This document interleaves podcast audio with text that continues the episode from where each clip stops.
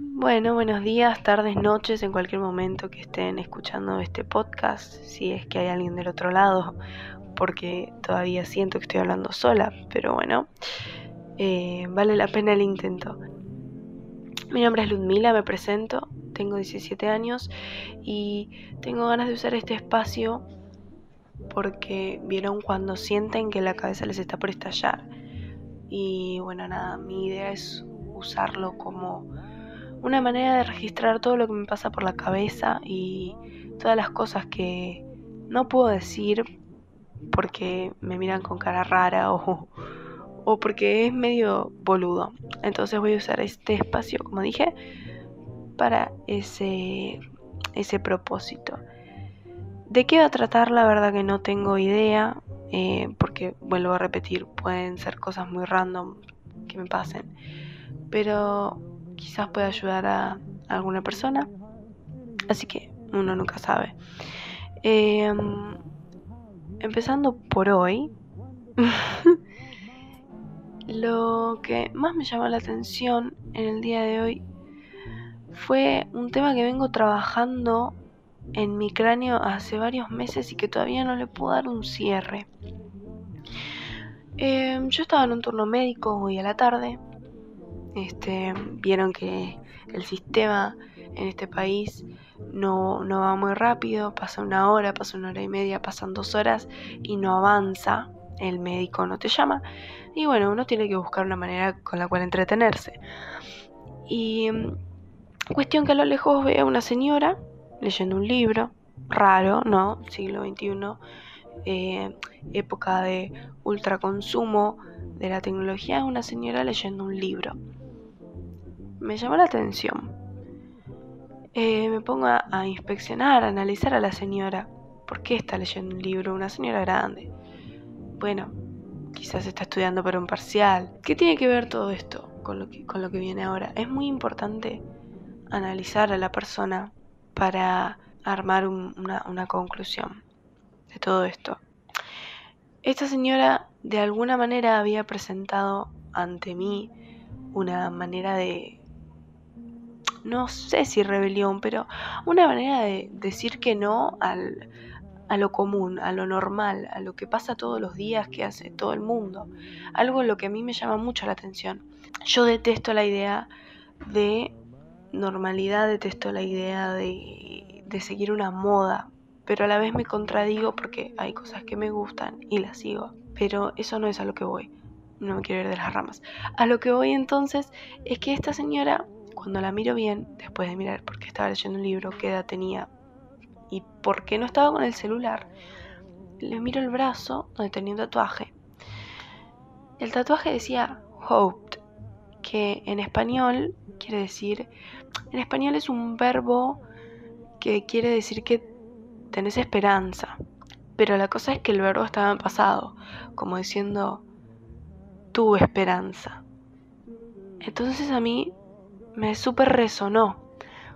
La señora se tatuó, se hizo una marca eterna en su cuerpo, en su piel, como diciendo a gritos que ella tuvo esperanza. Pero ¿por qué no tiene más esperanza? Tuvo esperanza. No la sostuvo en el tiempo, no la sostiene en el tiempo, no hay esperanza. No, no hay manera de que eso continúe.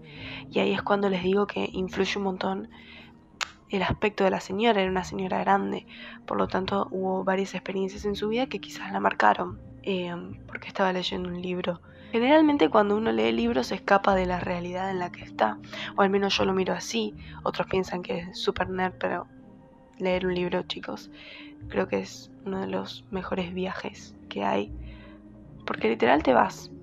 Está muy bueno, pero a eso vuelvo, no es a lo que voy. La señora tenía tatuado, tuve esperanza. Me llama la atención como la gran mayoría de los adultos tuvo esperanza. ¿Por qué no tienen más esperanza? ¿Qué es lo que pasa en algún momento de la vida que cambia el tablero del juego y que uno se convierte en un adulto y de repente tiene que madurar y tiene que dejar de hacer las boludeces que hace uno de pendejo, por ejemplo. Eh, tiene que dejar de pensar como un chico, tiene que dejar de ser sentimental, tiene que dejar de ser, dejar de, de creer todo lo que le dicen, tiene que dejar esa inocencia un poco de lado, porque si no, medio que la vida te va a pisar, te va a pasar por arriba y vas a sufrir, ¿no? Tiene que ver un poco con eso. Pero yo digo, ¿en qué momento, esa es mi gran reflexión, en qué momento la gente pasa de ser esos, esos chicos, esos pibes, y se convierten en esa gente amargada que te encontrás en la fila del banco, que no te mira, no te saluda y le chupas un huevo. Digo, ¿cómo, cómo pasa? ¿Qué, ¿Qué tan cruda es la vida de allá afuera? La vida de allá afuera, digo, la vida donde no te protegen tus viejos. Tengo 17 años, yo no tengo idea cómo manejarme sola. Tengo mis amigas que tampoco tienen idea, como que estamos medio asustados de hablar por nosotros mismos, de, de enfrentarnos un poco ¿no? al mundo, como que estamos súper sensibles a lo que la gente nos dice. Lo tomamos todo como, como un ataque, como, como un insulto estamos como súper débiles en ese sentido.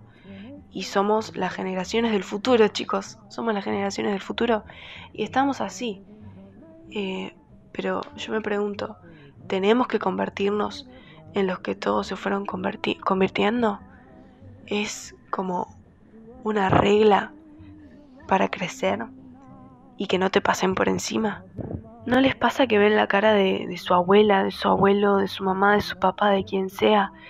¿No les pasa que a través de eso y a través de lo que van contando se les va como dibujando una cara de lo que fue en el pasado o soy la única? Porque cuando tengo una conversación con mi abuela, pónganle, yo de repente veo a través de lo que de lo que se ve de ella, y les juro que no estoy drogada, pero realmente quiero, quiero hacer este, este concepto claro. Esas personas fueron chicos, esas personas fueron bebés directamente, fueron adolescentes. Y atrás de todas las arrugas, arrugas en buen sentido, arrugas en el sentido de que recorrieron el paso del tiempo, sobrevivieron, a todos los golpes que te da la vida, porque no hay una sola persona que no sufra los golpes de la vida. Em, atrás de todo ese disfraz de arrugas, atrás de, de lo que cuenta, está la base de la experiencia, cómo fueron aprendiéndolo, cómo se desenvolvieron, cómo pudieron desarrollar todo. Y se puede medio que ver que todos fueron chicos y que todos experimentaron un poco de inocencia, pero igualmente después eso se va a los dos minutos porque volvés a ver la cara de la persona, porque no te estás dando con marihuana, aunque puede ser, pero no es mi caso. Y, y te encontrás con esa persona de 70 años y vos decís, ¿qué pasó? ¿Qué carajo pasó? Uno trata de acordarse y agarrarse de los principios básicos del principito, ¿vieron? La serpiente dibujada dentro del sombrero, mantener eh, todos los rasgos de la infancia, pensar como los chicos, dicen todos, pensar como un chico que tiene la visión fresca, pero la realidad es que cuando querés pensar como un chico no te dejan. No te dejan porque no podés pensar como un chico nada más sería ideal, pero la vida te tira un montón de mierda y es horrible porque decís qué, por qué, para qué, cómo, cuándo, ¿entienden? Entonces yo miraba el tatuaje de la chica, tuve esperanza y me, me tiró abajo, la verdad que fue como un, un golpe en la jeta, tuve esperanza, pensar Quizá todos vamos a terminar así, ¿no? ¿Cómo cambiar? ¿Cómo decir tengo esperanza? Y es que si te pones a pensar, tampoco, este, a ver, este país, por lo menos Argentina, hablando de Argentina, yo no veo mucho futuro en este país. El otro día escuchaba hablar un pibe que se volvió un empresario famoso a los 21 años, que vos decís, wow, ¿cómo carajo hizo para hacerse un empresario lleno de guita a los 21 años? El tipo decía que nuestros abuelos, nuestros bisabuelos vinieron a este país buscando oportunidades, buscando trabajos, buscando la vida soñada. Y que ahora para nosotros, nuestra edad aproximadamente 17, 18 años, ¿qué hay? No, tipo, no hay nada, está todo súper caro, anda a intentar alquilar un departamento, anda a intentar comprarte una casa. Es súper difícil agarrar el mango para comer el mes entero y vos decís, claro que no hay esperanza. El país cada vez está peor, el dólar sube más y bueno, política, problemas de adulto. Sí, problemas de adulto, pero cada vez lo veo más cerca de convertirse. Un problema mío y ese es el problema. Y los padres dicen, uh, estos pibes son un desastre, como, uh, estos pibes son el futuro. En serio, estos pibes son el futuro. Y es que tienen razón, porque cada vez nos estamos yendo peor en picada. Cada vez a todos nos interesa un poquito menos. Y está bien, porque es un mecanismo de defensa también. Porque estamos hartos de que de ver todo lo que pasa, ¿no? Quizás no experimentarlo en primera persona, pero ver que tu vieja tiene que pagar 25 mil impuestos y no tiene un peso para comprarse un tapado que le guste. O darse un mimo después de laburar 12 horas, 12 horas al día como que no, no rinde. ¿Dónde, ¿Dónde queda esa felicidad? Esa felicidad que te dicen que busques. Esa felicidad utópica que, no sé, que lees en los libros. Más o menos quiero que este podcast vaya orientado por ese lado.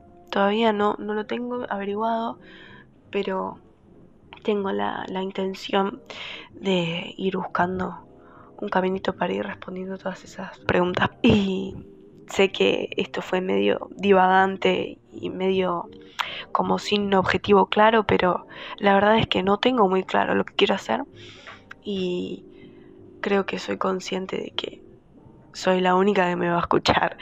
Así que lo voy a ir moldeando y bueno, espero poder lograrlo. Así que eso es todo por ahora.